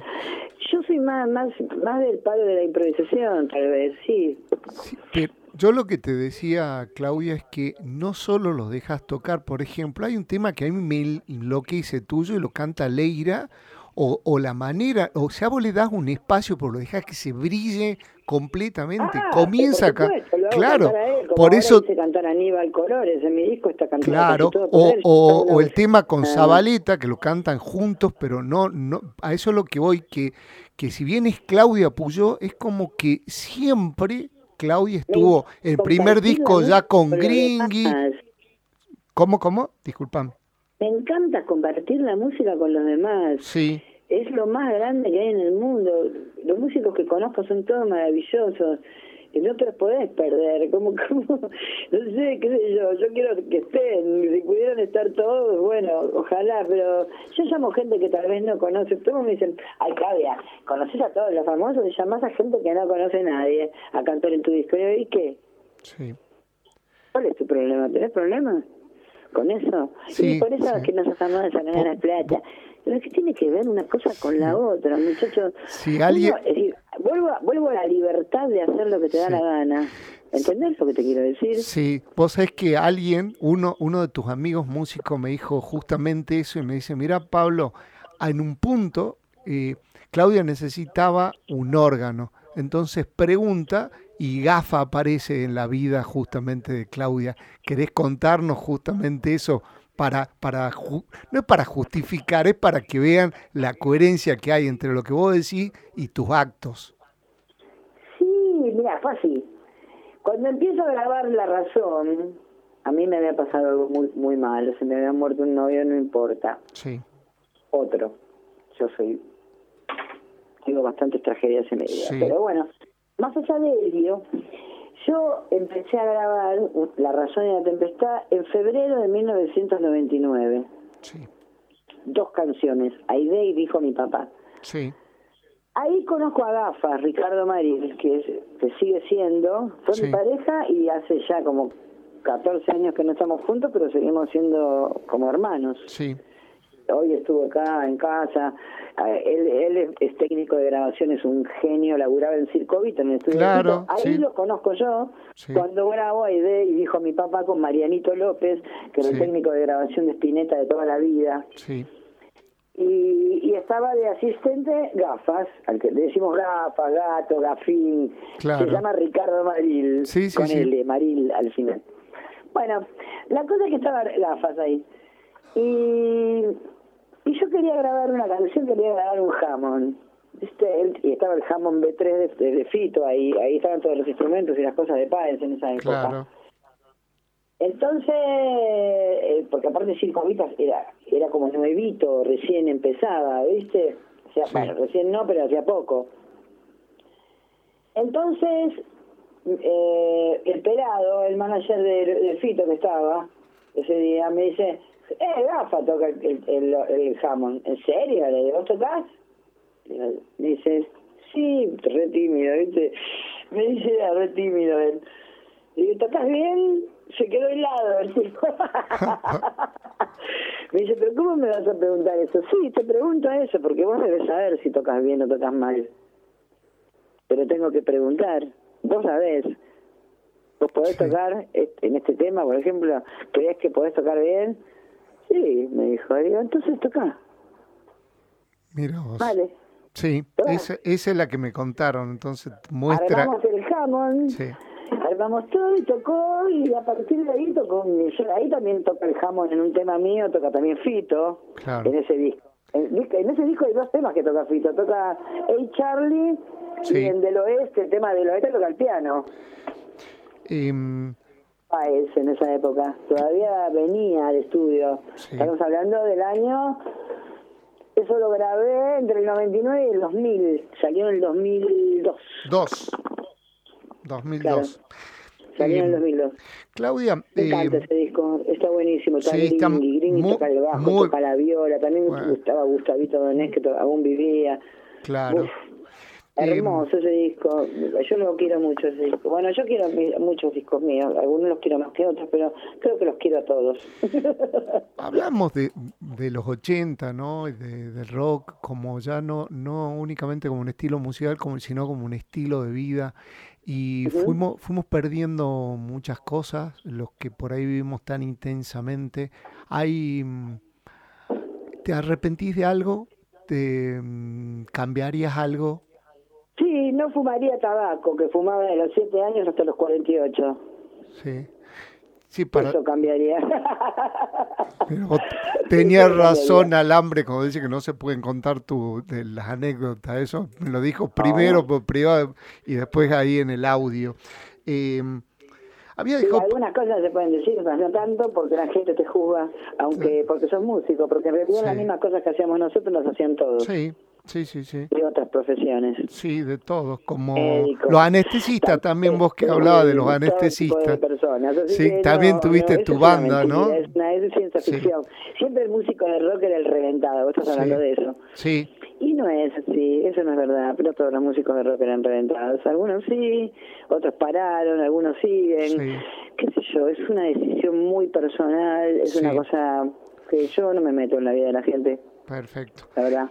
Me parece aparte que juzgar a alguien, yo creo que la gente primero se tiene que mirar en el espejo antes de que esté libre de pecado que arroje la primera Sí. piedra, ¿no? Sí, sí, sí. Em, Yo cuando me dicen algo le digo, ¿vos te viste? ¿Vos te viste a vos mismo? Primero que me estés juzgando a mí con esto, vos mirate nada más.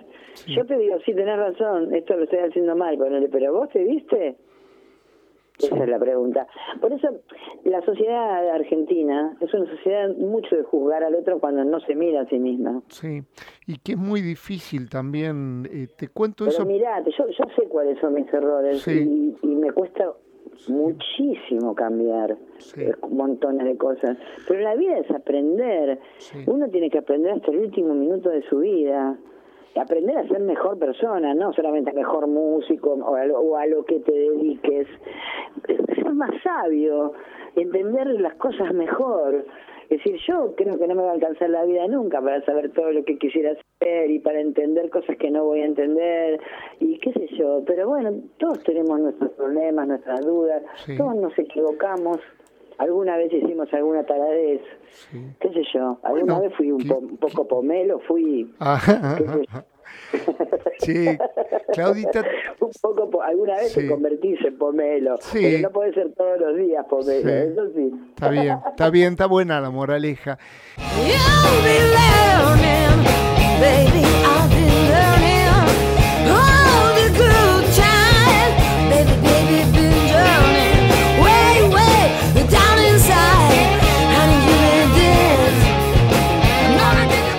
Claudia, seguramente te preguntaron mil veces de cuál sería el show ideal y de los recuerdos. Yo lo que te quiero preguntar es, ¿tenés algún recuerdo así vivo del público?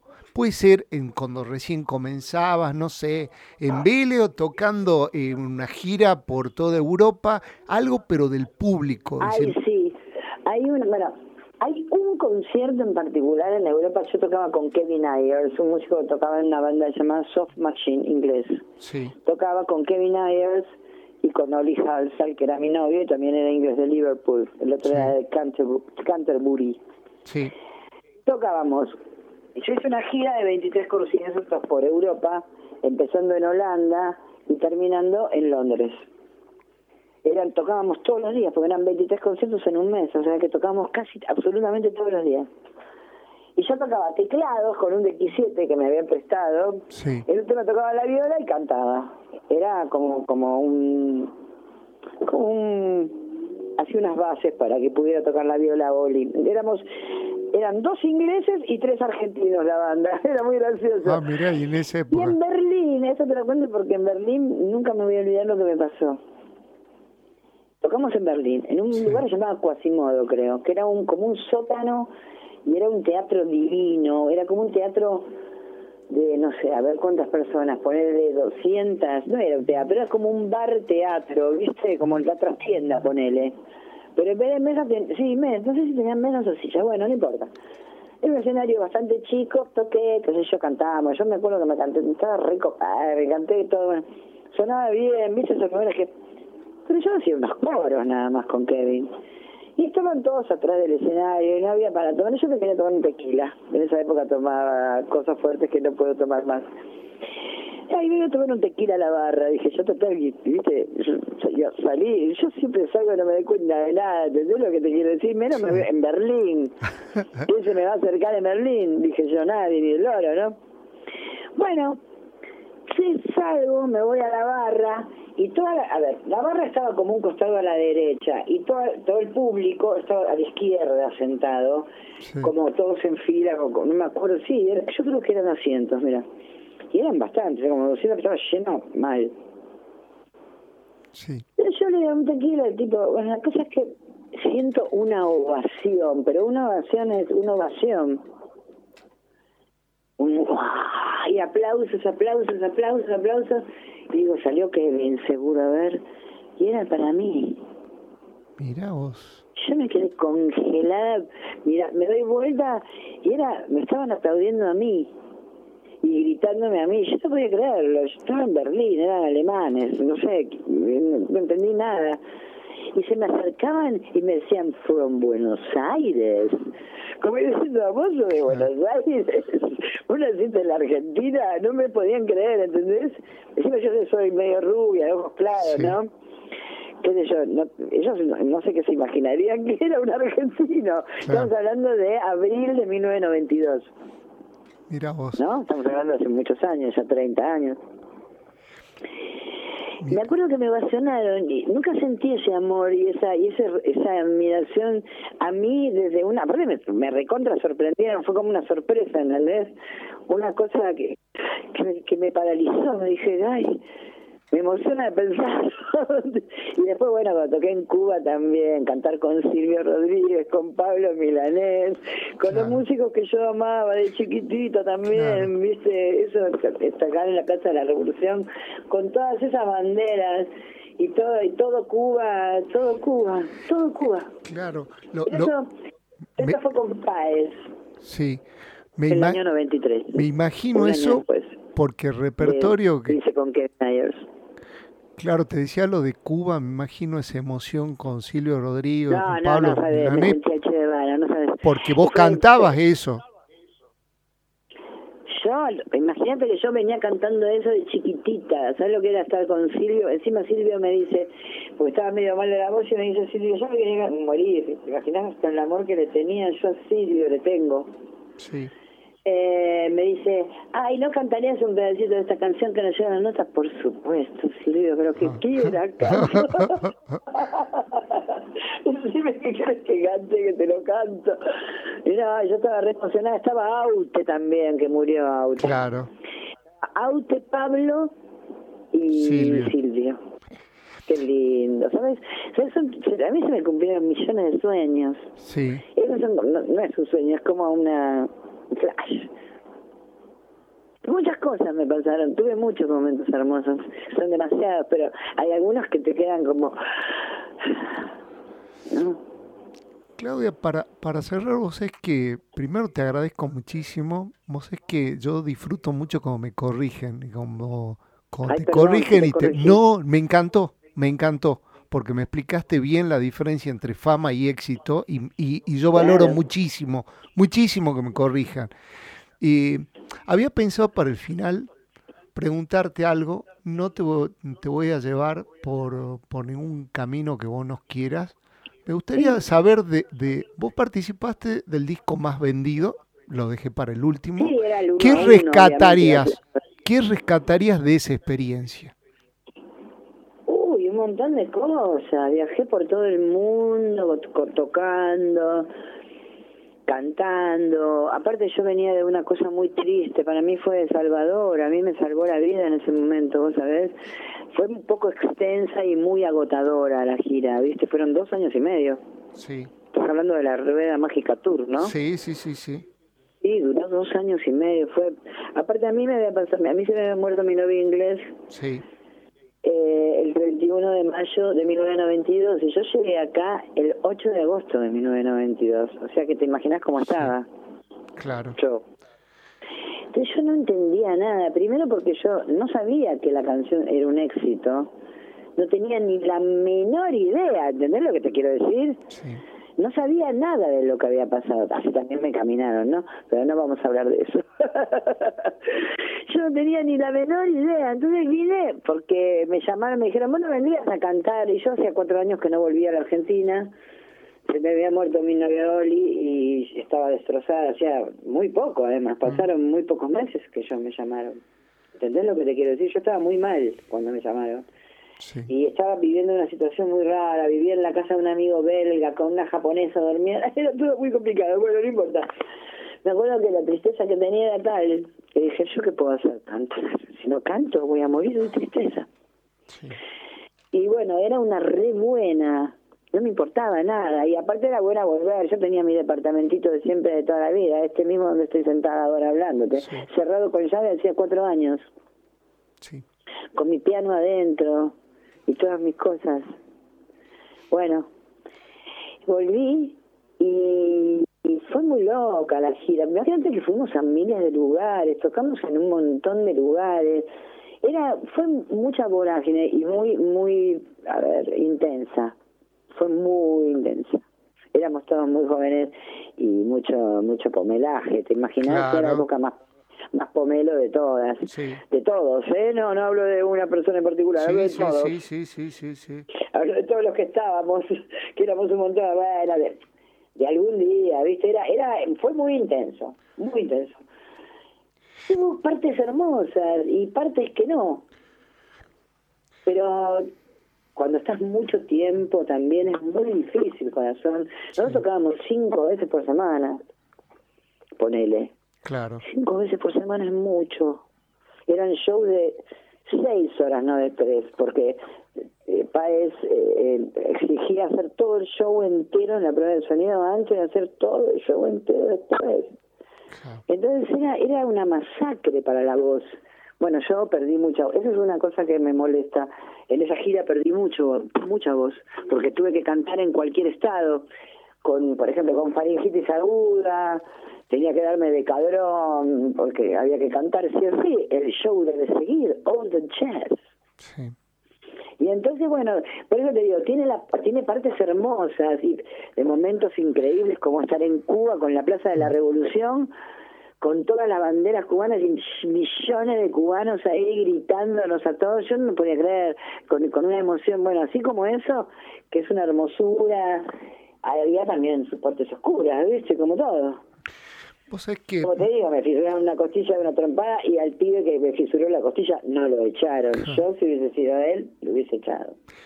Vos sabés que hay dos frases que en todo, todo este tiempo que este, estuve leyendo las historias, escuchando audios, charlando con músicos amigos tuyos, que todos, todos te quiero decir, Claudia, todos una predisposición, todos, todos. Es más, estuve charlando con Claudio, que con Claudio Gavis, te estoy hablando, está justamente de gira.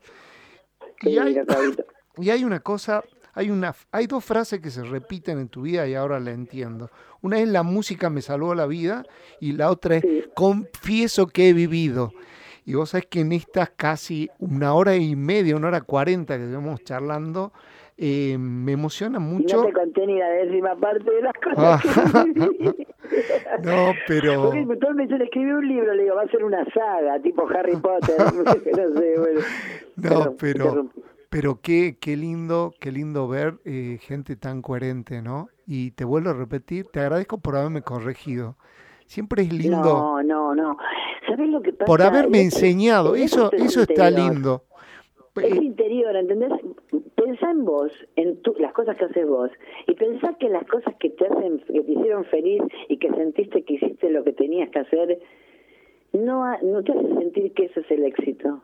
Sí, Y capaz que algo que te dio, no sé, plata o algo que tuviste que hacer medio desgano, y capaz que ganaste un montón de guita o te sirvió para otro montón de cosas, pero no te hizo feliz. Eso no es el éxito. sí. Vos sabés que.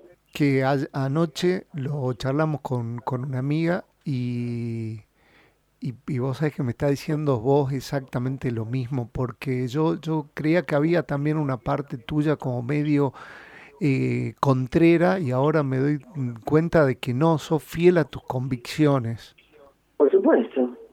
Sí, No soy contrera, soy fiel a mis condiciones, a, Sí. a- a mi- a mis convicciones. Sí, y sí, creo que no estoy tan equivocada, porque no quiero perder el espíritu. mira, mira vos Quisiera- que, qué bueno. Quisiera morir con el espíritu intacto, no quiero que se me muera el alma. ¿entendés lo que te quiero decir? No quiero, no quiero per- permitirle al mundo matarme, la único que me queda vivo, ¿viste?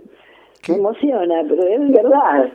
Qué, lindo, qué lindo, Claudia, y qué, qué lindo que la pasamos y te lo agradezco profundamente. Y una vez más digo, qué loco, por algo se dio. Le, le- le- hoy te compartía que si bien no, soy del creyente de ver, ver algunas cosas, pero mira, justamente ayer también me, hacía ver, para que el nivel de, de- de info que, que manejamos, me marcaba que vos, sin, sin ir, eh, sin ser una practicante, tenés un símbolo, tenés un símbolo colgado en el cuello, que es un símbolo hindú, ¿sí? Que, que lo ¿Cuál? que es un símbolo hindú que lo, lo usaba mucho Ravi Shankar y George Harrison, que es el Om, Om puede ser, Ah, el OM. claro. Entonces, Sí, he tenido muchos, me encanta el OM. Sí, y, y ¿sabes qué es lo que, lo que con más me quedo? Que en realidad eh, sos una tipa feliz y te ama, y sos una, una, sos una buena hija, sos una buena amiga, sos una buena, a ver que se entienda, sos una buena mina, porque tuviste actitudes conmigo. Corazón como No, pero te lo agradecí una y otra vez cada vez que, que no podías por algo, mandándome un mensaje, incluso hoy, Pablo, todo con corrección, podemos pasarla, sí, Claudia, no hay problema. Y eso no es tan común, entonces te lo quiero agradecer, mandarte un beso, un Ah, agrando. bueno, yo me comprometo con algo, tengo, perdón que te la hice tan larga, pero pasé por unos momentos muy complicados. Yo Sí. vengo de, no, mi mam- no hace ni un mes que mi mamá murió, ¿sabes? Sí. Y me complicó esa Sí. parte. Entonces, hay momentos en que no puedo ni hablar. A ver, y se me, se me hace un nudo en la garganta por momentos, ¿viste? Porque estoy un poco sensible además, ¿no? Y bueno, pero hay que seguir adelante, Bueno, sin mirar atrás, como decía la canción de Box Day. sí. Mira siempre adelante sin mirar atrás. Sí, no- nos queda un montón de cosas para charlar, pero va a ser después con el tema de edición y ponerlo en dos horas va a ser como complejo, así que te quiero despedir. pero bueno, pero otra vez podemos volver Sí. a hablar y te cuento otras cosas que te interese saber. Sí. Bueno, Claudita, te, te mando un beso grande, te quiero y te admiro mucho y muchísimas gracias nuevamente Muchísimas por esta gracias, pasión. hermosa conversación, te lo agradezco. Bueno, un beso Sabías grande. muchas cosas. La mayoría de la gente que me llama no sabe mucho de mí y cuando alguien sabe hasta casi secretos tuyos, decís, "Uf, qué loco. Bueno, te ma- Por, por haber haberte ocupado de saber quién soy además. sí, y, y vos sabés cuál es lo más lindo que... mm, em, vos sabés qué es lo que más me emociona, Claudia, que lo charlamos hoy, te mandé lo de... Ah, lo de Ulises, Uli. lo de Ulises y por ahí la gente no sabe, la, la vengo remando hace un montón, no, no, no, no de mala lo tuyo, sino que fueron pasando un montón de cosas, en un momento tu, tu mami, vos los cuidabas, las cuidabas a los chicas, a, a, los, a, a tus papis los, fines, los, los lunes, no se daba, después Lunes, una martes, cosa, domingo, claro, martes, y, y justo la nota después fue lo de tu mamá y yo pensaba que hoy te compartí que hace tres años atrás te puedo hacer un par de preguntas y que sé, justo este día eh, lo mencionamos Ulises y justo es el cumpleaños de Ulises, entonces y, loco, ¿no, Ulises? re- Le hacemos un homenaje en este disco re- nuevo, vas a ver. y lo, y lo vamos a poner. homenaje. Así que bueno, me, me dejas con los ojos llenos de lágrimas hermosas Eh, muchísimas, Ay, bueno, muchísimas gracias. en la garganta, creo que cuando corte. Muchísimas gracias. Bueno, te mando un beso Otro enorme para y vos. Vamos a, no, pues todavía no pude, quiero buscar una foto que amo de Ulises que la voy a poner en el disco porque yo hago siempre collage de mis discos Sí. y por supuesto que estamos abrazados así con el tío, una foto hermosa que fue muy loco porque fue muy poco antes de que él muriera y me lo encuentro en la farmacia, te tengo que contar esto, me Sí. lo encuentro en la farmacia acá a la vuelta. ¿En qué haces castigo vos? Si vos no vivís por acá, vivís por acá. No, bueno, sí, tengo una novia que vive acá. Le digo, en serio, me dice, ¿no me invitás a tocar? Y yo justo tenía un show en Verazategui, en un lugar grande, que es un festival que se llama Vera Rock. Sí. Y dije, ay, sí, tío, vení. Le digo, no tenemos tiempo de ensayar, pero un despiértate, nena, de pescado, te venís, te tocas. Yo te doy la vida, la te doy todo. Bueno, te preocupes, no tenés que llevar nada, vení vos. Sí. Si te- tenés quien te lleve y si no, vemos cómo hacemos para que vengas. Sí, dale, vení, tío, le digo, por supuesto.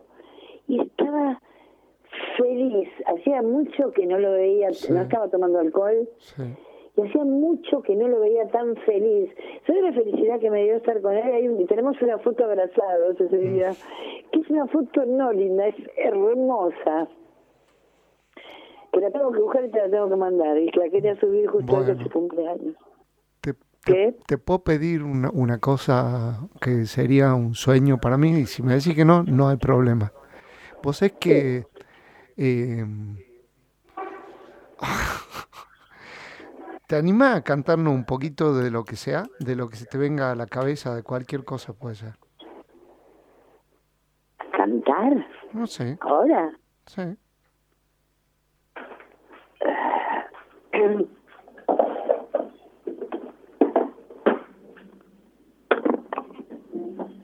No sé, tengo la voz hecha mierda, no ensayé hasta muy tarde. Está un poco desafinado.